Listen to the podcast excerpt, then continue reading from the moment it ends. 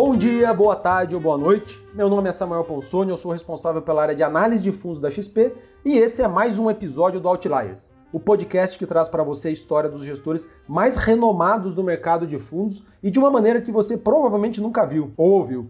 E hoje eu tenho um convidado muito especial. Ele está certamente entre os cinco maiores gestores de fundos multimercados que o Brasil já teve. Alguns diriam que ele está entre os três. Com mais de 35 anos de mercado, o convidado de hoje é um dos fundadores da SPX, o Rogério Xavier. Para quem ainda não conhece a SPX Capital, ela é uma gestora independente que conta com cerca de 150 colaboradores, escritórios no Rio de Janeiro, São Paulo, Nova York e Londres, e completou 10 anos de vida agora em 2020. A empresa faz gestão de mais de 40 bilhões de reais, distribuídos entre fundos multimercados, com 35 bilhões mais ou menos, fundos de ações, com cerca de 5 bilhões, e fundos de crédito, que faz a diferença aí do total que eles têm sob gestão, é a estratégia mais nova da casa.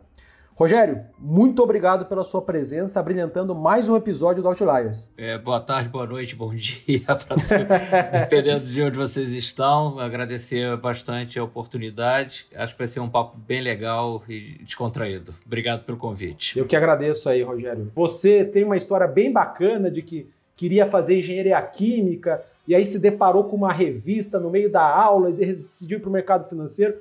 Quer começar daí e contar a tua história para gente de como você entrou no mercado financeiro até a fundação da SPX? É, claro. A minha história é bem interessante porque é aquela história que as pessoas em geral, não acreditam em destino, né? E o destino, às vezes, bateu várias vezes na minha porta. E em termos de carreira, não há dúvida que isso aconteceu. Eu no colégio, assim como muitos, não sabia direito que carreira seguir. Como eu gostava de química, peguei e falei, não, vou fazer alguma coisa associado à química, que na, na, época era ou era farmácia ou era engenharia química. Então estava lá, antigamente a gente era separado em três núcleos, né? O pessoal que ia fazer medicina, que era a área biomédica, a parte tecnológica e a área de humanas. E eu estava na área tecnológica para fazer engenharia, e no início ali do segundo semestre, é, um dos meus colegas, né? A gente sentava em carteira dupla. Um dia ele trouxe uma revista masculina, né, pro colégio. E eu era um cara de muitas poucas posses. A gente era uma família que vivia sempre apertado. Então não tinha dinheiro para comprar revista ou qualquer outra coisa supérflua, né? E aí fui para casa e tal, para surpresa minha de todos, né? Eu me interessei por uma das reportagens dessa revista que descrevia as atividades de um trader de um banco chamado Baker's Trust, que teve alguma presença aqui no Brasil, foi sócio, acho que na Planibank lá atrás. E o cara descrevia as atividades dele, como é que era a rotina dele e tal, e quanto que ele tinha ganho naquela época, que era 1983, se não me engano, que eram 3 milhões de dólares. falei, caraca, cara ganhou essa fortuna fazendo esse negócio legal pra caramba. Pô, eu quero ser esse cara. Fui dormir, assim, ansioso pro dia seguinte chegar. Fui no colégio, falei com o coordenador e aí expliquei que eu tinha visto numa revista e tal. O cara, pô, você é maluco? Pô, de onde você tirou essa história? Que revista é essa? Me mostra a revista. Eu, aquele constrangimento de falar de onde é que eu tinha lido, né? Acabou que eu falei, o cara achou meio um absurdo aquela altura, né? Muito próximo do vestibular. Eu tá fazendo uma loucura, meio meio impensada.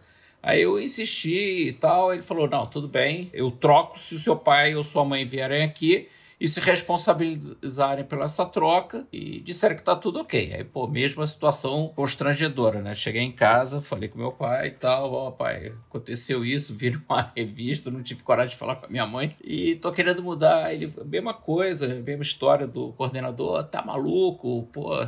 Eu falei, eu contei a história, eu falei, me identifiquei com essa carreira, e ele falou, bom, se é o que você quer, então vai em frente. Então, dentro do meu objetivo lá, quando foquei, eu estava com a cabeça seguinte: não, preciso mudar de carreira, então preciso passar para a área de humanas no colégio. Depois eu preciso passar no vestibular e depois eu preciso arrumar um banco de investimento para trabalhar. Então, a primeira etapa foi vencida, eu consegui mudar. E aí, a segunda etapa, bom, qual é a melhor faculdade no Rio de Janeiro de economia? Aí eu falei, bom, então vou fazer PUC. Aí, depois de eu decidi fazer PUC, que eu ia fazer a inscrição, eu vi que não tinha o curso de economia à noite. E eu precisava trabalhar para ajudar em casa, minha família e tal. Aí eu falei, caramba, e agora? Aí me sugeriram que eu fizesse o curso de administração, fosse puxando as cadeiras de economia e que depois eu terminava economia. Tá bom. Terceira parte do plano, procurar um banco de investimentos. De novo, não, não existia o Google na época, perguntando qual era o melhor banco de investimento do Brasil. Aí me recomendaram dois o Multiplique e o Garantia. Aí eu peguei, sentei em frente a uma máquina de escrever, bati meu currículo, peguei um ônibus e fui até o centro da cidade para deixar meu currículo no Garantia, que ficava na Almirante Barroso, e o Multiplique era do outro lado, ficava quase na Candelária. Quando eu volto, me ligam, aí o cara, ó, oh, você deixou um papel aqui? Eu falei, é, é, deixei meu currículo. Ele falou, como é que pode ser currículo se só tem seu nome, telefone e endereço? Esse é um cartão de visitas. Sensacional. Aí, aí eu falei, é, mas é o que eu tenho. Acabei de passar no vestibular, nem, nem matriculado eu tô. Tive vergonha de botar no currículo que eu tava matriculado, porque eu nem me matriculei ainda. Aí ele falou, não, vem aqui que eu quero te conhecer. Aí fui lá, conversei e contei minha história para ele. E aí ele falou, ó, oh, tudo bem, mas poxa, você não tem experiência nenhuma e tal, acabou de passar no vestibular, eu vou fazer um negócio com você, vou te propor uma coisa. Você vai lá, cursa um ano na PUC, e daqui a um ano eu vou te ligar, se você ainda quiser, a vaga é sua. Passado um ano, o Ramiro me liga e pergunta: Vem cá, lembra de mim? Eu falei, claro. Você ainda quer aquela vaga?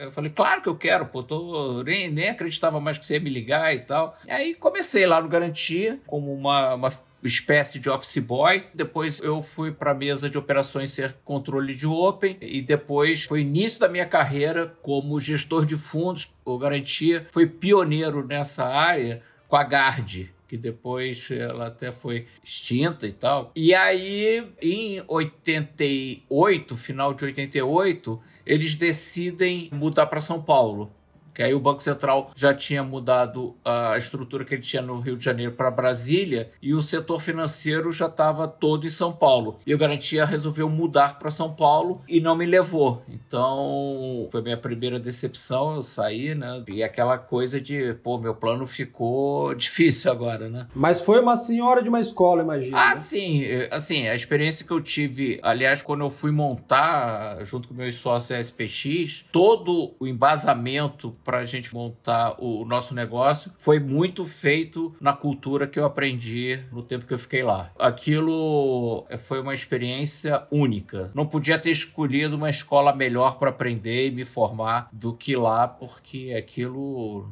Assim, não tem livro que você consiga aprender o que eu aprendi naquele lugar. Assim, a, a quantidade de pessoas e ideias extraordinárias e brilhantes, jamais vou aprender em outro lugar. De fato, existe uma aura muito grande por trás do Garantia, até do Pactual das Antigas também, né? Você falou um negócio legal, pô, não tem livro, não tem MBA, não tem curso. O que especificamente que a escola Garantia incutia nos profissionais, ensinava? Que elementos que você poderia elencar? Não, eu acho que assim, assim, todo mundo ali perseguia o mesmo objetivo, todo mundo remava na mesma direção. Apesar de ser uma briga constante, né? Porque no final, quando você divide bolo, todo mundo quer o um pedaço maior do bolo e é difícil, né? A qualidade das pessoas eram muito boas. Então tava todo mundo querendo ir no limite. Para você ter uma ideia, eu chegava às 7 horas da manhã e saía às 3 da manhã, todos os dias. Então não tinha jeito, eu tive que trancar a faculdade por três anos, se não me engano. Era uma rotina absurda. Ou seja, você entregava a sua vida aquilo,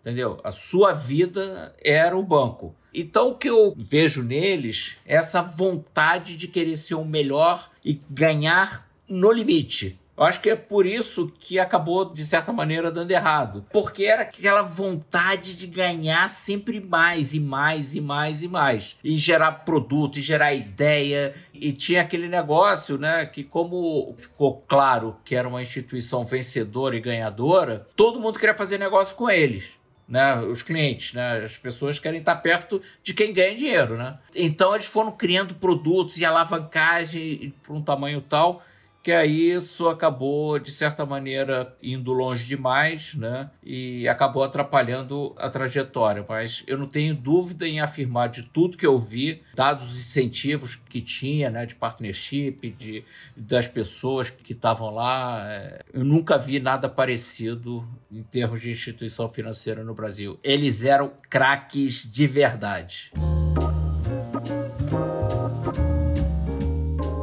E aí, no final das contas, meio que não planejado, acabou tendo que sair e foi pro BBM direto. Você entrou em que ano no BBM? Eu entrei em 89, saí do Garantia em 88 e entrei em abril de 89 no BBM, no Banco da Bahia. De 89 a o quê? Abril 2010, mais ou menos? Exatamente. Como que foi, assim, de modo resumido, essa experiência pelo BBM, culminando na tua vontade de montar a SPX depois? É, na realidade, né, eu entrei como operador, como eu saí lá do Garantia, e, e dei uma certa sorte, porque eu participei de uma época que o banco estava fazendo uma transformação muito grande né? E eu fiz parte dessa transformação e depois teve a entrada do plano real, que a gente também foi muito bem sucedido na mesa. Enfim, em 95 a gente abre a possibilidade, né? A família Mariani abre a possibilidade dos executivos se tornarem sócios. Então foi mais um passo naquele caminho que eu persegui. Então a gente já tinha uma distribuição de resultado mais agressiva e você podia ser sócio do banco. Então teve uma evolução. Eu no primeiro programa eu já tinha virado sócio. Em 97 eu viro o diretor. É, em 2000 eu viro o diretor executivo e responsável pela tesouraria. Em 2008 a gente faz um movimento de terminar, de tomar risco na tesouraria do banco. E, e a gente faz uma distribuição de dividendos onde a gente capitaliza o, o, dinheiro dos sócios num fundo, que na época eu chamava Fundo Bahia, onde a gente operava não só o nosso dinheiro, como o dinheiro de terceiros também, que na época havia uma certa desconfiança, embora eu não concordasse com ela, mas era justificável que as pessoas tivessem essa dúvida do Chinese Wall entre a tesouraria do banco e os fundos, porque a rentabilidade da tesouraria era muito superior à rentabilidade que os fundos entregavam para os seus cotistas. E a gente acabava com isso, porque ter uma gestão só proprietária no Fundo Bahia e dos recursos dos clientes do outro lado. Então, é, foi a minha primeira experiência como gestor de fundos, né, saindo da tesouraria, e que foi muito bom, porque na crise de 2008, pô, a gente arrebentou de ganhar dinheiro, a gente estava muito pessimista e fomos muito felizes em tudo que a gente fez durante aquele período. Ô, Rogério, antes de culminar ali na migração né, de vocês para a asset do BBM depois juntar lá com uma outra equipe que já tinha. Por quais mercados você passou ali ao longo da tua vida de tesouraria? Foi sempre mais voltado para juros e moedas, mais juros? Chegou a operar bolsa em algum momento? Como foi a sua experiência com os diferentes mercados? Na realidade, eu sempre fui um cara de renda fixa, sempre de juros, sempre focado na mesa de juros, até que a partir de 2000 eu passei a ter pessoas debaixo de mim que tocavam outros mercados, mas eu não era o especialista nos mercados. Então, o Leonardo Linhares, o Bruno Pandolfi e outros que hoje em dia estão aí nos mercados em outras gestoras que trabalharam comigo, eles eram os especialistas, né? E, e aí a minha função era muito mais entender o que eles estavam propondo e apoiá-los na decisão, mas eu nunca fui um especialista em nenhum desses mercados e até hoje não sou. As pessoas me perguntam o que eu acho de bolsa. Eu acho que até hoje elas não entenderam que eu sempre respondo o que o Léo acha. e quando eu falo de câmbio, eu estou respondendo o que o Bruno acha. O Bruno.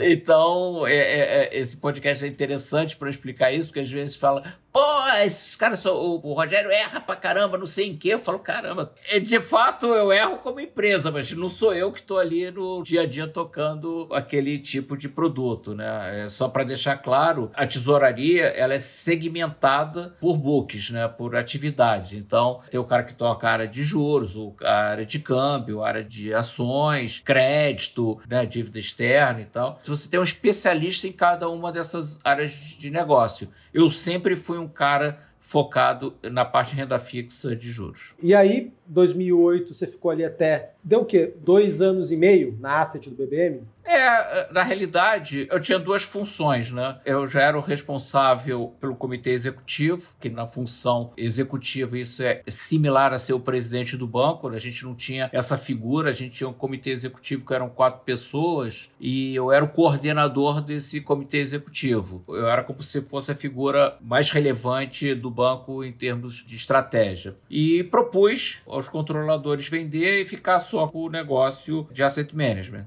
Acabou que aconteceu que eles venderam mesmo, mas na época eu não tive sucesso na minha proposta, apesar de a gente ter visto algumas opções, mas acabou que uma vez que aquilo não ia ser mais o meu plano de voo, né, a transformação do banco, aí a, o dia a dia ficava cada vez mais é, esgarçado, né? Porque, pô, vou fazer o que aqui? Ficar mais 10 anos como gestor de fundo? Né? Não era uma coisa que me motivava mais. Não naquela configuração. É, no final, ou a família vendia para os executivos ou vendia para um terceiro e a gente ficava com um negócio mais profissional, né? O que, que, é a data oficial aí de, de lançamento da SPX, de início das atividades? A gente começa a a montar a empresa em julho de 2010, que não foi um motim, né? As pessoas não saíram para montar a SPX, na realidade, eu peço para sair em abril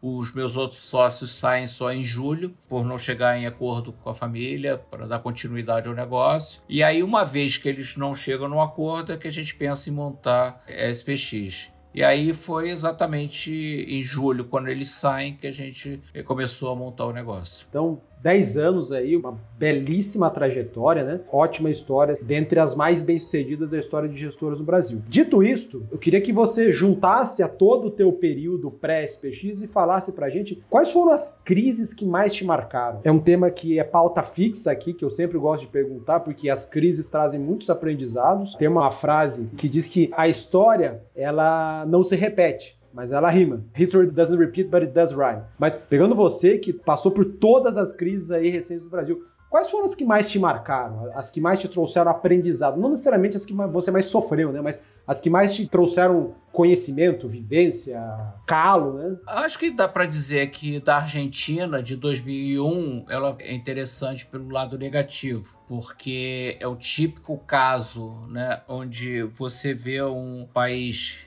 que a gente, na nossa maneira de falar entre nós, falávamos que era saco certo, que ela não ia conseguir eh, manter o currency board, né, o câmbio um para um com o peso um para um com o dólar, totalmente desajustado fiscalmente e tal. E a gente começa a shortear a Argentina em 98 e ela só foi quebrar em 2001. E o yield, né, que você shorteava era um yield alto. Então, pô, você ficava naquele car... um carrego contra um, ali um violento. violento e, e, cada vez a situação piorava mais e você falava não é possível, não é possível. E aí você tem a eleição do Della Rua, aí você tem a queda do De La Rua, aí tem o Cavalo como ministro, aí o, eles fazem o Curralito, eles fazem emissão de patacones, eles fazem uma bagunça generalizada e só quebram em 2001. E aquilo para mim foi assim chocante de como um negócio que é totalmente desequilibrado pode durar muito tempo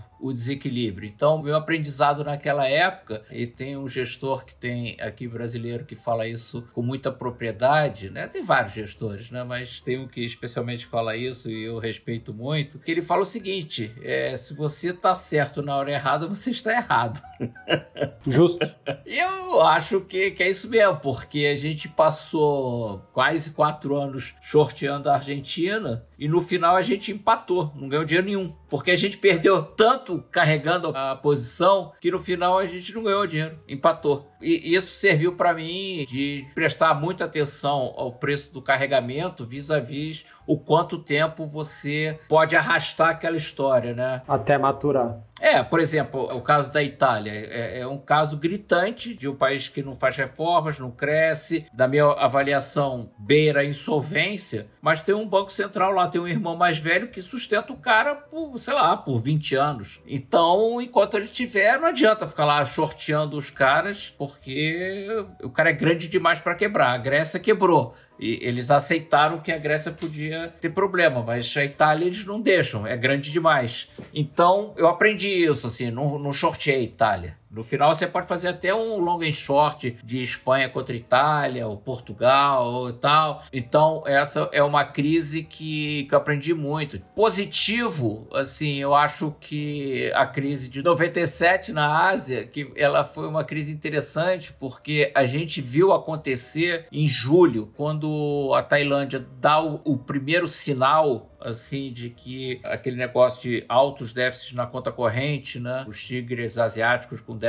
na conta corrente de 7, 8, 9, 10% do PIB, que aquilo ia ser um problema em breve. O Brasil tinha um problema de déficit na conta corrente. E era um período que o Brasil estava super bem, depois da crise de 95, né? Da mudança do Persa Arida para o Gustavo Franco, a gente estava vivendo uma certa estabilidade. O ano de 96 foi muito bom e de 97 estava muito bom. Era um ano positivo para os mercados emergentes e especialmente para o Brasil depois do estressezinho que a gente teve em 95. E a gente se preparou assim para essa crise tomava juros, ficava comprando no dólar, assim. A gente ganhou muito dinheiro na crise da Ásia. E foi bom porque a gente se preparou, a gente viu muito antes do mercado, o mercado estava de ombros para esse negócio e quando a bolsa de Hong Kong cai 10%, o mercado entra num colapso impressionante que vai pegando Malásia, Tailândia, Singapura, pega todos esses tigres asiáticos e aí pegou o Brasil também porque o Brasil tinha um problema de déficit na conta corrente alto. O ministro na época da Fazenda era o Malan, ele ficava dizendo: não, o Brasil não tem problema nenhum porque é muito diferente, não sei o quê, e no final o problema era o mesmo.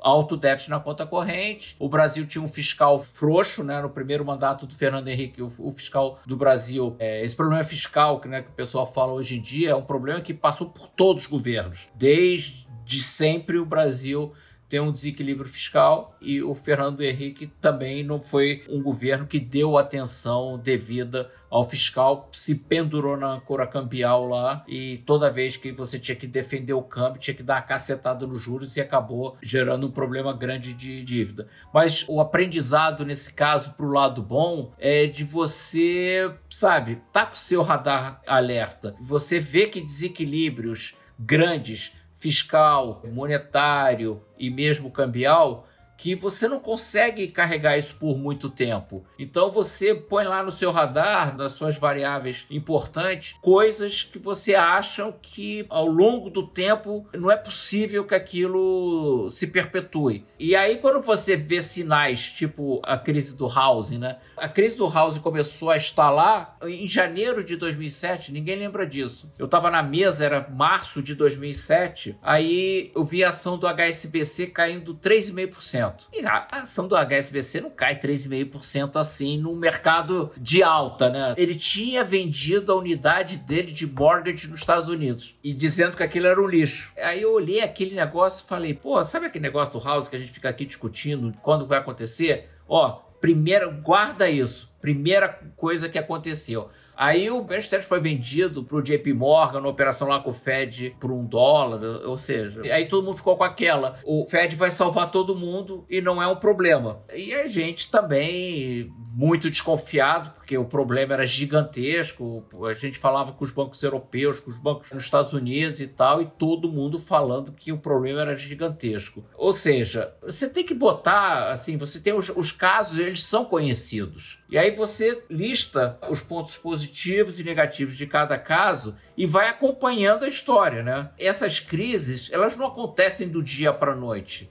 Né? Ela é que nem banco grande quando quebra. Ele vai instalando, ele não quebra. Um banco comercial não quebra do dia para a noite. Ele precisa de começar a ter problema de inadimplência, de descasamento, problema de liquidez. É diferente de banco de investimento, que pode quebrar por liquidez. Os bancos comerciais é muito difícil. Os casos também de crises, eles são raros, mas eles acontecem com mais frequência do que eu acho que as pessoas querem acreditar. Mas se você ficar acompanhando aquela história consistentemente, você presta atenção o que está acontecendo. Eu já me peguei várias vezes conversando com o meu time e eu falando para ele, gente, tá na cara, tá acontecendo, vai acontecer. Aí os pessoas, não, mas o Banco Central vai, vai salvar, e que vai ser isso, e que vai ser aquilo, porque sempre tem uma história bonita para resgate, né? Até acontece. Mas é a mesma história que está acontecendo agora, né? Tá tendo um baita resgate no mundo, com injeção de liquidez, os tesouros botando, salvando as empresas e tal. Suponha que isso demore mais um ano. Será que é a mesma história? Então, o que você tem que fazer é ir acompanhando, e a gente faz isso, que eu acho muito bem. As pessoas nos chamam de pessimistas, mas a gente não é pessimista. o, o, o, o, o problema é que a gente olha preço e olha fundamento. Se o preço andar demais e a gente achar que o fundamento está deteriorando, a gente vai contra. Agora, se o fundamento é ruim, mas o preço é, é de fundamento ruim e você acha que pode ter uma recuperação à frente, mesmo num cenário negativo, a gente compra.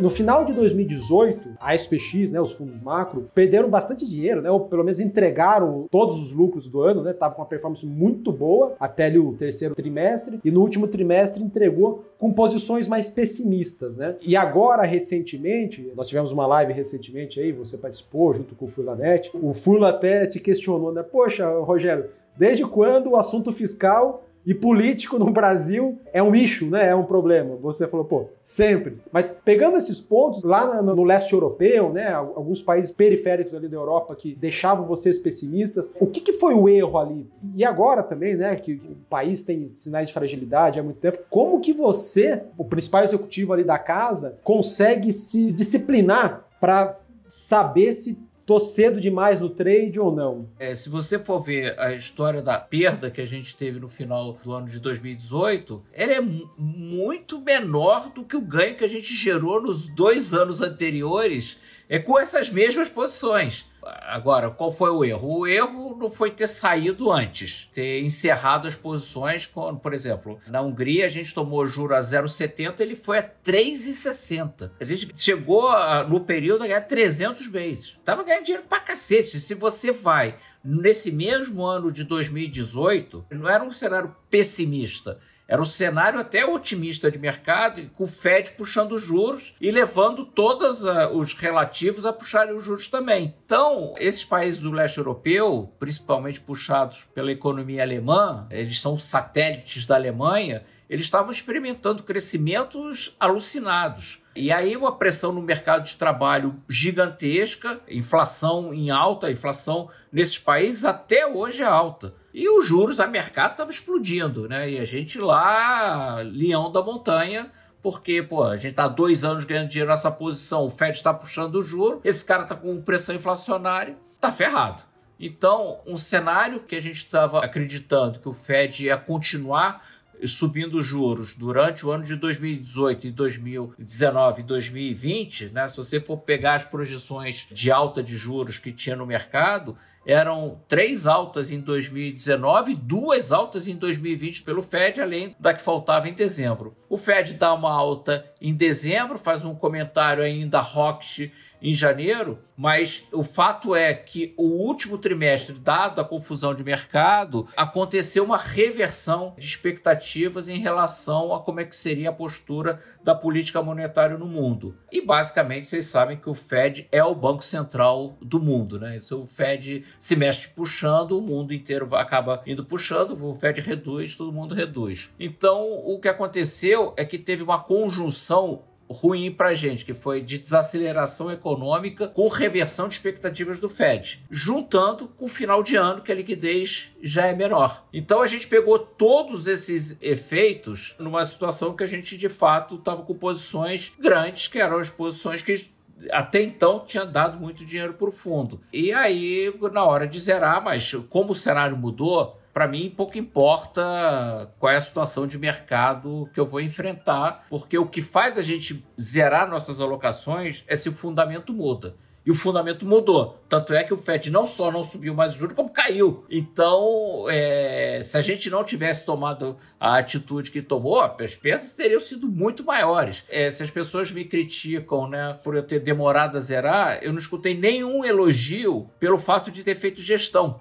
É, assim, não estou querendo justificar que, poxa, perda é bom. Mas o fato é que eu cumpri o meu mandato, que eu falo para todo mundo: ó, o que faz a gente zerar é mudança de cenário. O cenário mudou, a gente zerou. Ah, mas vocês podiam ter zerado antes? É, podia. Mas o que deixa chocado, assim, é que mesmo no ano que a gente errou barbaramente, né? Porque podia ter ganho uma fortuna naquele ano a gente, mesmo assim, no final do ano, a gente terminou positivo. A gente perdeu do benchmark, Sim. mas a gente rendeu quase 60% no limits de rentabilidade. 60% do, do benchmark. Ou seja, pô, no, no, ano que eu erro, eu não posso nem eh, ganhar 60% do CDI e ferrou, entendeu? As pessoas querem que eu ganhe muito, mas não querem que eu tome risco aí realmente o produto não faz sentido. Não é o multimercado que você gera aí. Exatamente. Então, todo mundo que está no Nimitz desde o começo, você pode pegar ano calendário. Não teve nenhum ano calendário que a gente ficou negativo. Nenhum. Então, a gente teve dois anos de performance ruim, se não me engano, 2014 e 2018. Um rendeu, sei lá, 40% do CDI e o outro rendeu 60% do CDI. Mas não teve um, não printou um número negativo. Pode ser para individualmente para algum cliente, sim. Mas olhando do ano calendário, que é como a gente costuma olhar, não teve. E aí no ano seguinte, as pessoas, ah, mas você não recuperou o que perdeu. É impossível, eu não vou recuperar nunca o que eu perdi, porque não tem mais. Recuperar as... com outros três. É, né? exatamente. Mas aí o ano seguinte a gente já foi de novo performance acima do benchmark e esse ano também tá. Então, as pessoas têm que entender, ah, mas pessoas, tem pessoas que estão indo melhor. Pô, ótimo. Eu acho que a indústria é saudável por isso mesmo. Você tem uma gama de investidores que você não precisa botar todos os ovos na minha Você bota em outros gestores, vai ter gente de outras ideias, e eu acho que, é, que isso é saudável para o mercado, entendeu? Ninguém é obrigado a pensar do mesmo jeito. Então, é, a gente é mais cauteloso que a média de mercado. A gente não gosta de. Ah, todo mundo está correndo para esse lado, eu correr junto com todo mundo. Às vezes é para correr com todo mundo, mas às vezes não é. Pegando o gancho aqui de uma coisa que você falou, o Parreiras da Verde, teve aqui com a gente também recentemente. A gente falou de China, né? Eles tiveram uma posição grande contra a moeda chinesa entre 2016 e 2017 também deu um prejuízo relevante para eles. Ficaram abaixo do CDI, né? Não foi que foi negativo. Ele falou: "Poxa, teve um erro aqui. A gente estava muito convicto que a moeda da China ia se desvalorizar e começaram a sair vários, várias pesquisas, estudos dizendo que não ia acontecer, mas nós fomos afunilando as pesquisas para as quais nós dávamos mais atenção, as pessoas com as quais a gente falava. A gente foi meio que reforçando quem falava o que a, a favor da nossa tese, a gente gostava de ouvir. Quem era contra, a gente, de maneira inconsciente, obviamente, passou a ouvir menos. Porque você acabou de falar, puxa, tinha elementos talvez mostrando que estava quase chegando ou tinha maturado já o trade. Era evidente, assim, ex-post, ex-post é muito fácil, né? Mas passado, tinha alguma coisa meio patente ali que vocês deixaram passar? Ou não? Foi um, erro como vários dos outros que você já teve? Na realidade, a gente deu muita atenção para os Estados Unidos, que estava na nossa avaliação overheating, e demos pouca atenção para a Europa e para a China. Quando eu digo que havia sinais que o mundo estava em desaceleração, se você olhasse principalmente para a Europa e para a Ásia, você ia ver que esses elementos já estavam presentes, mas que você deu um peso muito maior aos Estados Unidos Unidos e ao Fed. E o próprio Fed acabou dando mais peso ao resto do mundo quando o resto do mundo começou a sofrer. É muito claro que a gente errou. Eu acho que o que a gente errou foi demorar a realizar que o efeito da desaceleração chinesa e europeia ia impactar o mundo como um todo e acabar impactando o Fed e o Fed ia ter que reverter aquela política que ele estava fazendo de, de alta de juros.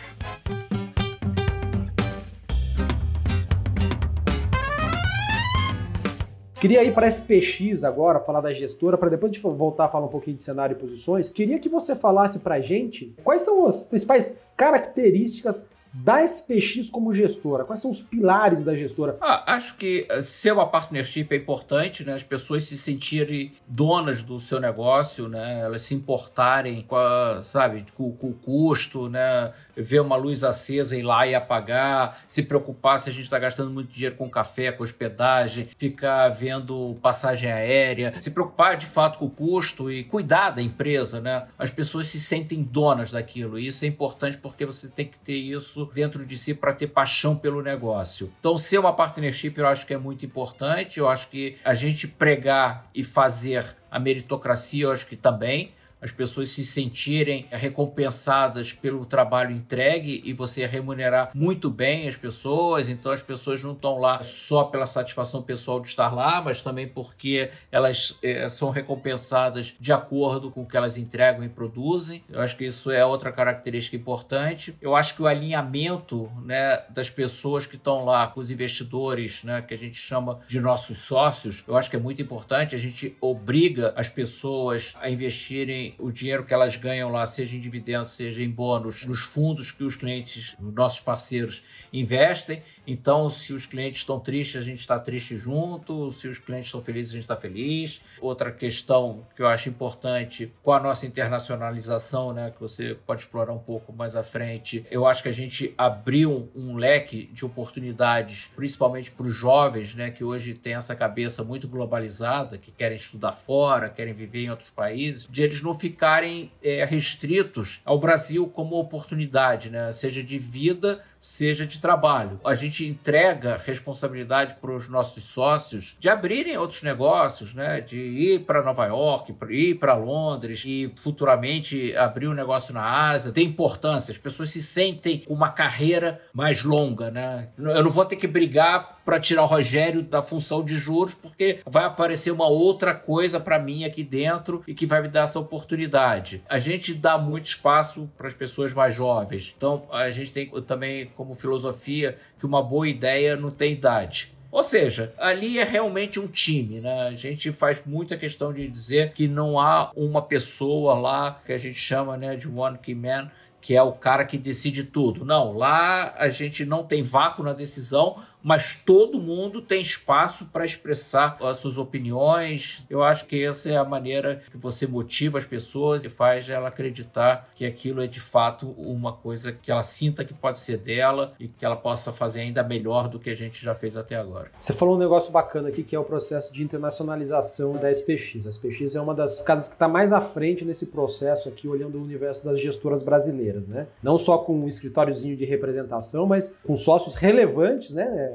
Fora do Brasil e contratando gente sênior que não é brasileiro, né? Contratando gringo de fato, europeu para operar a Europa. Eu não sei se vocês têm asiáticos aí operando a Ásia, tem? Tem. Pois é. Vocês estão avançados nesse processo, que eu enxergo como copo meio cheio, mas não tem um copo meio vazio de você estar tá afastado do core da empresa, do núcleo da empresa aqui, esse calor, a troca de mensagem, a inspiração que você deve ser para todos os traders executivos mais novos. Como que é essa questão da cultura, manter a cultura da empresa, uma cultura de excelência, uma cultura de pô, trabalho duro, estando em um fuso horário bem diferente do Brasil, né? Você está na Europa e estando mais, mais afastado das pessoas. A primeira coisa é das 155 colaboradores que a gente tem conosco, quase 40 são sócios, dos quais devem ter uns menos de 10 sócios em, em Londres, ou seja, tem 30 sócios no Brasil. Então não é porque tem 10 sócios embora sejam os principais, não é porque tem alguns lá que o negócio não funciona também no Brasil de maneira com senioridade, né? Não dá para você, você chega num, num grande centro e fala o seguinte, não, eu quero ser uma gestora global. Aí o cara fala: Não, muito bem. Quem é que está aqui? Ah, está aqui o terceiro e o quarto escalão.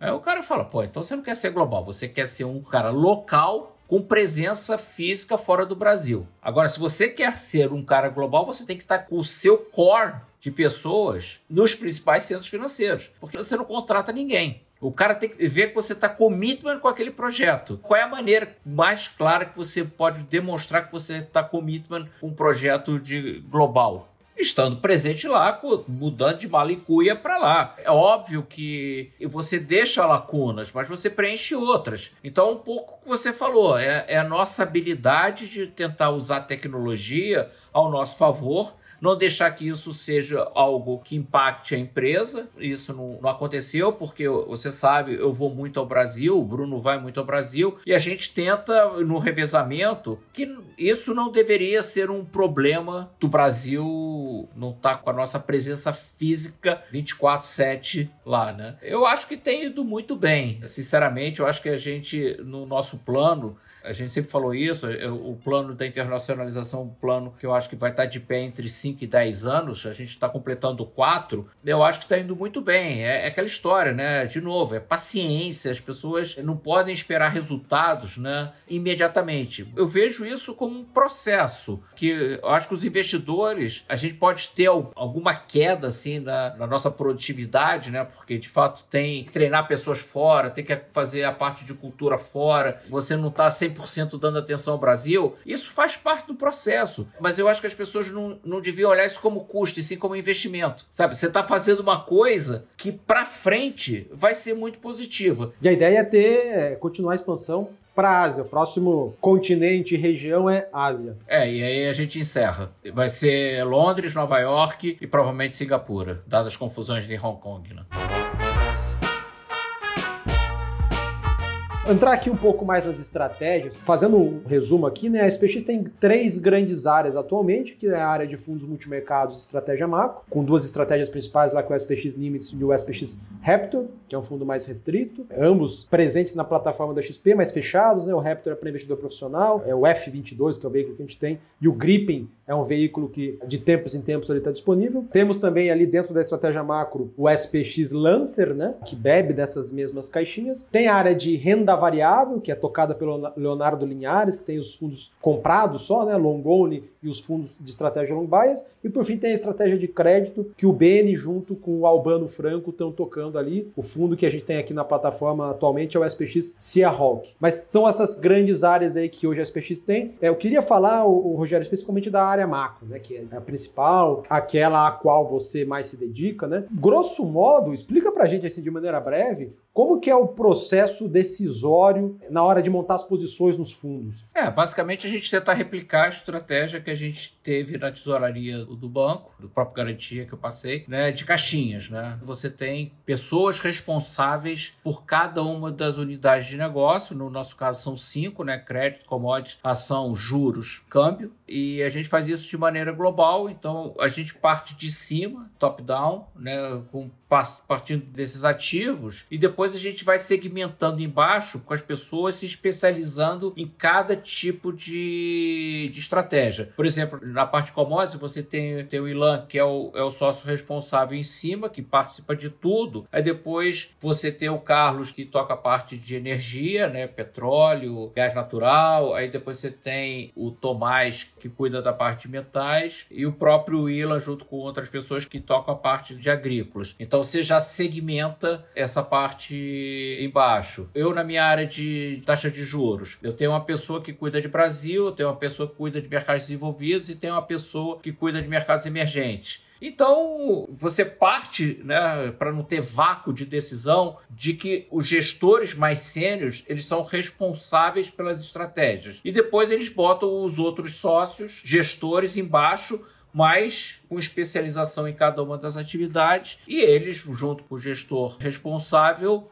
eh, discutem, debatem e fazem as suas alocações. A gente não gosta muito de ficar dando, embora a gente tenha isso na SPX, a gente não gosta muito de ficar dando limites individuais, porque a gente tem um certo receio do que aconteceu no Breven Howard, né? Que você foi alocando um monte de gente, um monte de limite, e no final a cabeça e a identidade do fundo já não era mais a cabeça do Alan Howard. Só para quem não sabe aqui, Brevin Howard é uma grande gestora chegou a ser um dos maiores fundos macro global aí do mundo e acho que nos últimos 10 anos aí vem de resultados muito pífios e reduziu bastante. Eu não sei se eles não encerraram não, né? Não, não, não. Até, até esse ano eles estão indo bem. O Alan Howard é uma pessoa brilhante, inteligentíssimo, um baita de um operador, mas ele foi crescendo e foi entregando a gestão a tantos gestores que no final a opinião dele já não era mais refletida no fundo sabe, o cara perdeu o controle. Eu acho que a gente tem esse, eu não sei se é uma qualidade ou um defeito,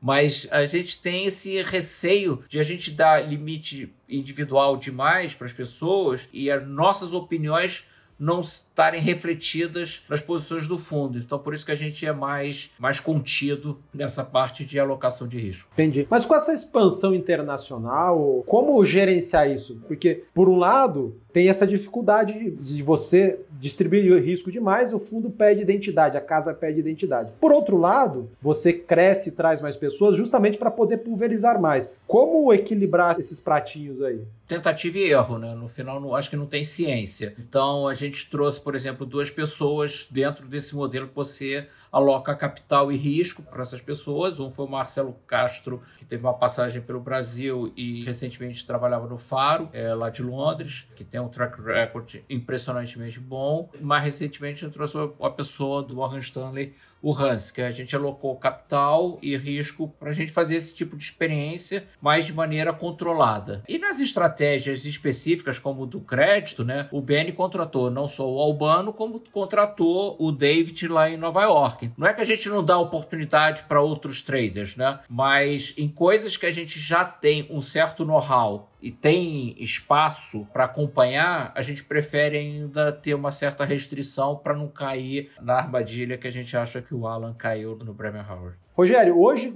com cerca de 35 bi em fundos multimercados, seguindo essa estratégia macro, um ou outro critica o tamanho, né? De, poxa, o fundo está grande demais, fica mais lento, não consegue necessariamente fazer as mesmas coisas que fazia no passado. Como que vocês enxergam o tamanho hoje versus o mercado? Né? Por um lado, você tem o mercado aqui, o próprio mercado brasileiro, que aumentou bastante a liquidez, talvez a bolsa seja um dos indicadores, né? O mercado de juros também tem se desenvolvido, é o mercado de crédito, embora muito incipiente, tem tido alguma dinâmica. Então, assim, nós vemos os mercados locais se desenvolvendo e tem também esse lado da SPX estar se internacionalizando né, cada vez mais. Mas a conjunção desses dois fatores é mais do que suficiente para que esse tamanho seja ok de vocês operarem? Ou não? Vocês acham que está ali meio que no limite já e vocês querem esperar um pouco mais para continuar crescendo? Como que vocês enxergam a questão do tamanho hoje? Não, primeiro que ela não tem sido impeditivo de nada. Nada que a gente queira fazer, a gente tem sido desestimulado porque a gente não tem tamanho. Eu acho que o tamanho ajuda, basicamente você barganha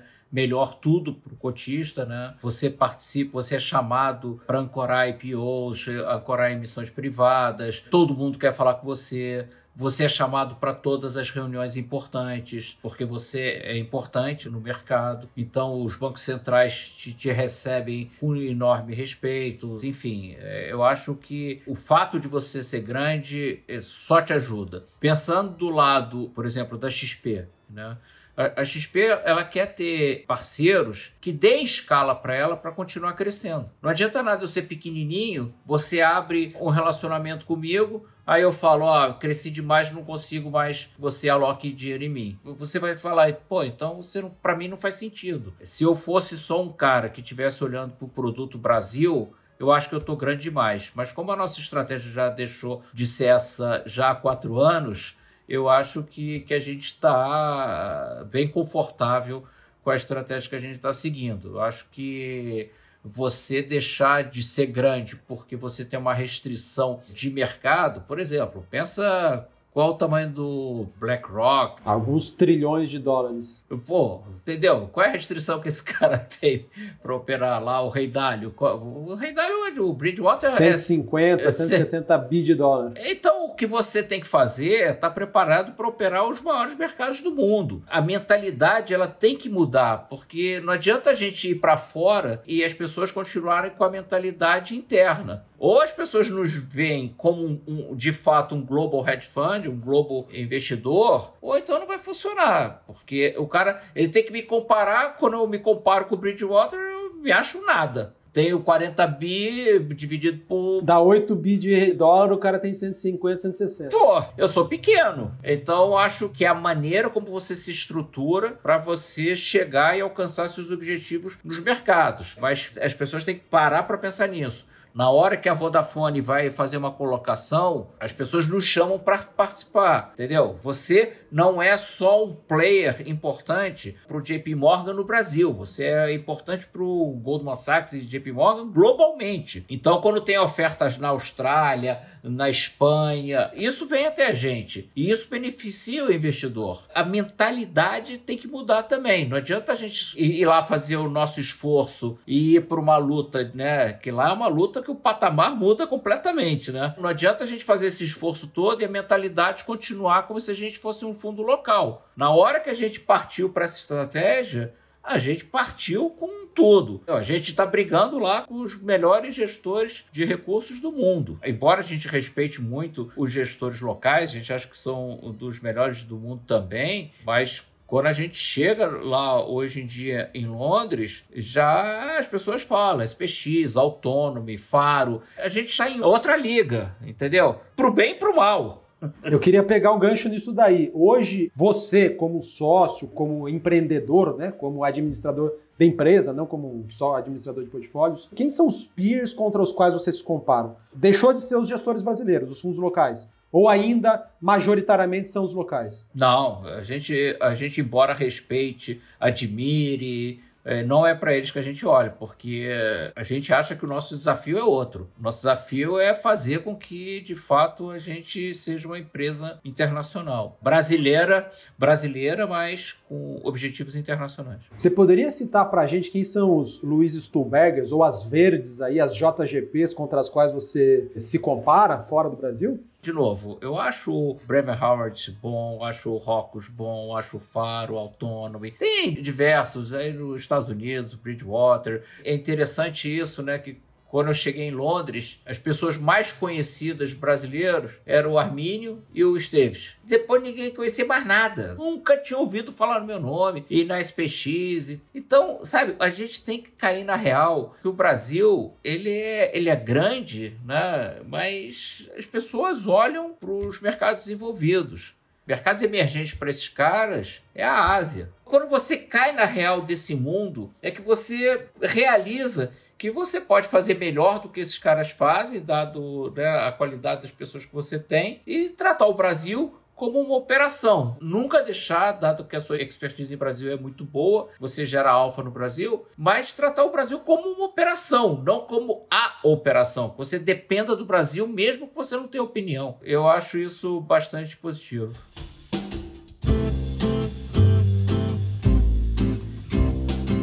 Se pudesse dar um panorama para gente, ô Rogério, é assim, nós estamos aqui é, no final de julho, é, surpreendentemente, contra tudo e contra todos, a tal da recuperação em V que muitos é, não acreditavam, eu particularmente não acreditava, pelo menos nos mercados, né, nas economias, veremos se vai ser assim, mas nos mercados parece que ela está se concretizando, o S&P ali está próximo dos níveis pré-crise, o Ibovespa está próximo dos níveis pré-crise, os mercados de crédito se recuperaram, as moedas, uma ou outra se recuperou, né? O nosso real aqui continua sofrendo pra caramba, né? Se formos ver desde pré-carnaval, mas dado esse contexto agora, final de julho, Ibovespa ali quase que zerando as perdas do ano surpreendentemente, como que está a cabeça da SPX com relação a cenário internacional, local e como que isso se traduz hoje nas principais posições dos fundos? Bom, eu acho que o mercado ele continua sendo suportado pela atuação dos bancos centrais e do tesouros. Né? A cada 15 dias você tem uma ação nova. Né? Essa semana a gente teve uma ação coordenada da Europa né, para dar suporte à recuperação, né, o Recovery Funds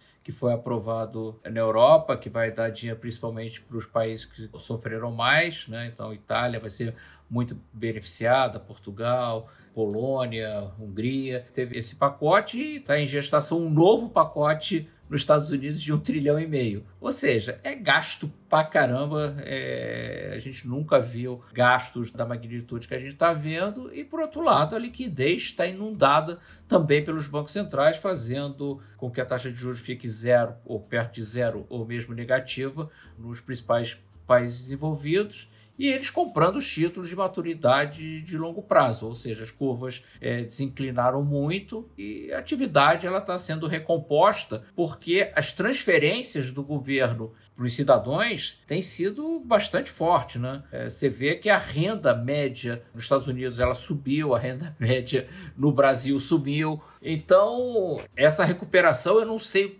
por quanto tempo ela consegue sustentar somente com estímulo. O que o mercado financeiro sabe é o seguinte: bom, temos liquidez, temos tesouros e os bancos centrais dando suporte. Mas a gente não sabe o tamanho do buraco que foi feito. A gente está achando que o que tem hoje aí é suficiente para cobrir, mas a gente não sabe. Então a gente é um pouco cauteloso, porque quando a gente vê o que está voltando né, de recuperação, não é exatamente o, o que a gente viu antes do, do coronavírus. Né? Então, hotéis, é, aeroportos, é, navios, a parte de serviços, principalmente ligado ao turismo, e mesmo a parte de serviços ligado a cabeleireiro, academia de ginástica, isso não voltou full e dificilmente voltará. Então, eu acho que você passa por duas grandes perguntas, né?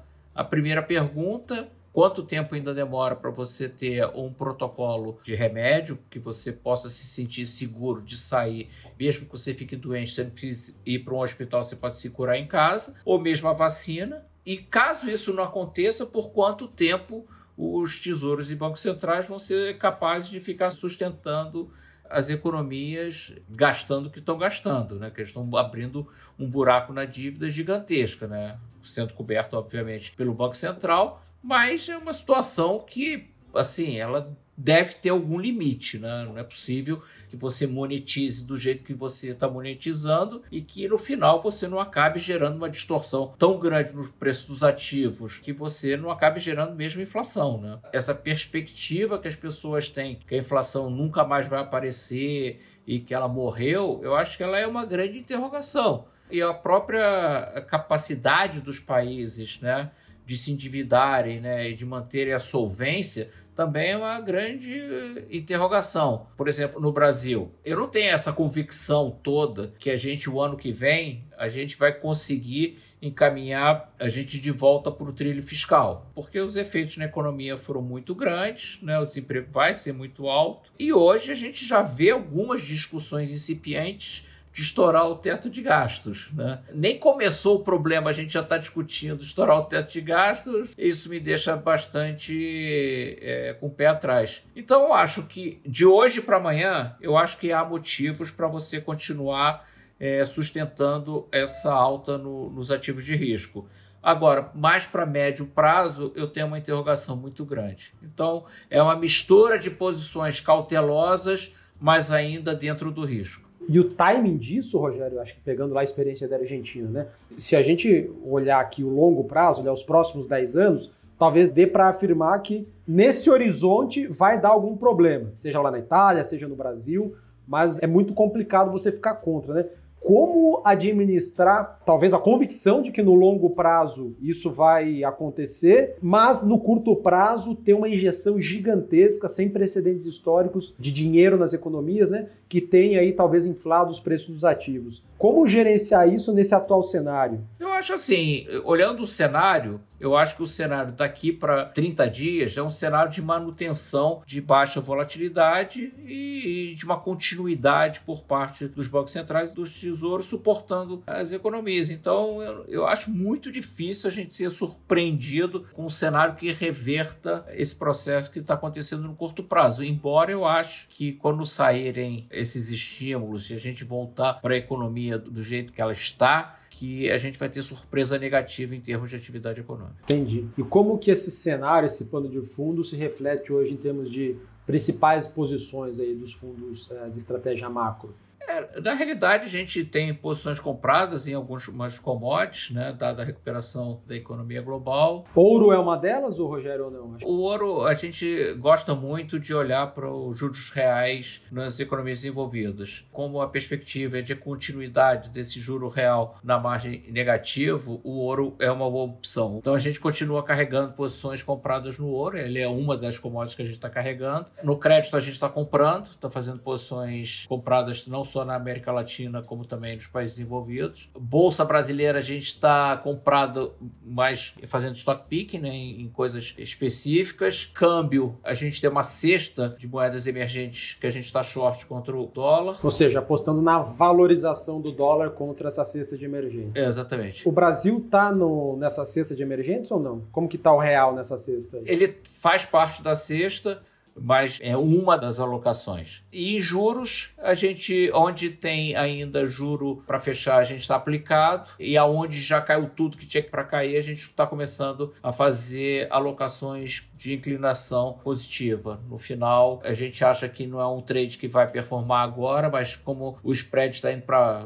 5 com 10 anos, está perto de zero a inclinação, e é tanto tempo à frente que a gente acha que se tiver uma recuperação surpresa, isso aí tende a performar positivo. Só para quem não lembra aqui dos termos, aposta na, na queda dos juros, né? Quando você está dado nos juros, aposta na alta quando você está tomado. Isso aí são tipos de posições que o Rogério e o time sempre têm. Dá para dizer que o fundo está mais com posições táticas e com menos posições de longo prazo? Ou tem uma ou outra que é uma posição mais de longo prazo, mais estrutural? Essas alocações que a gente tem de inclinação de curva são alocações que a gente acha que você não ganha dinheiro agora no curto prazo, basicamente porque os bancos centrais estão comprando a parte longa, né? Então, se abrir 10 vezes, eles entram comprando, então não vai a lugar nenhum. Mas a gente acha que é para ter para vida, entendeu? Porque está muito barato, né? A gente está explorando isso onde dá. Eu acho difícil ficar o 5 com 10 negativamente inclinado. Onde está perto de zero, a gente está fazendo. Essas são de mais médio prazo.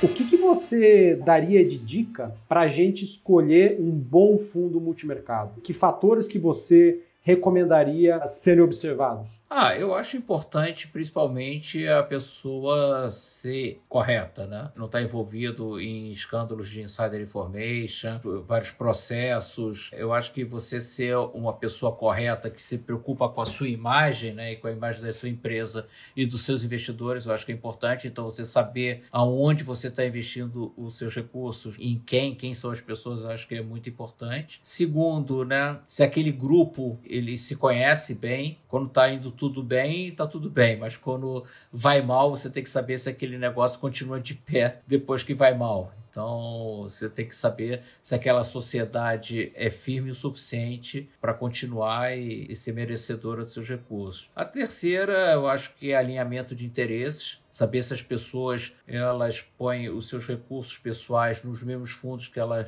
vendem para os seus investidores, como uma alternativa é boa. Quarto, se, se você está sempre o tempo inteiro investindo na empresa, na, na, capacidade daquela empresa gerar mais retorno, os acionistas não estão pegando e botando dinheiro no bolso, se eles estão investindo em tecnologia, se estão investindo em pessoas, escritórios e na maneira de cada vez gerar mais retorno para o cotista e para o nosso sócio nos investimentos. Então, acho que esses são, são critérios que eu daria muita atenção. Pegando esses elementos que você citou, você conseguiria citar um ou outro fundo ou gestor que você considera como referência aqui no Brasil? Não, acho que, sem dúvida nenhuma, a grande referência é o Luiz Stuber, eu acho que ele é extraordinário, além de ser um excepcional gestor, é uma pessoa maravilhosa, tenho uma admiração muito grande por ele. Ele foi o desbravador do nosso mercado. É, eu, para mim, tinha que botar uma estátua do Luiz na Faria Lima e todo dia, que nem o, o touro de Nova York, né? Todo dia você, pa, você passar, tocar nele e, e, e, e, agradecer por o que ele fez por todos nós. Luiz Tuberger da Verde, de fato uma, uma lenda do mercado brasileiro. E ele é um cara espetacular. Então, acho que por tudo que ele fez e por tudo que ele gerou de retorno para os seus parceiros, investidores, eu acho que, que o Luiz é sempre merecedor de uma parte dos nossos recursos. Algum da nova geração aí que você tenha se impressionado bem? Eu gosto de muitos. Tem muito cara bom na parte de gestão de ação, né? Atmos é um baita de um fundo, Apex. Na parte parte macro, o Ibiúna, esses que você tem entrevistado são pessoas, Adam, o Márcio é uma pessoa brilhante, espetacular, é o Carlos na capital e o time dele, são pessoas que, que pensam muito em linha, assim, com o que a gente faz também. Alguns tomam para si a responsabilidade, outros dividem, mas no geral são pessoas cautelosas, de princípios corretos.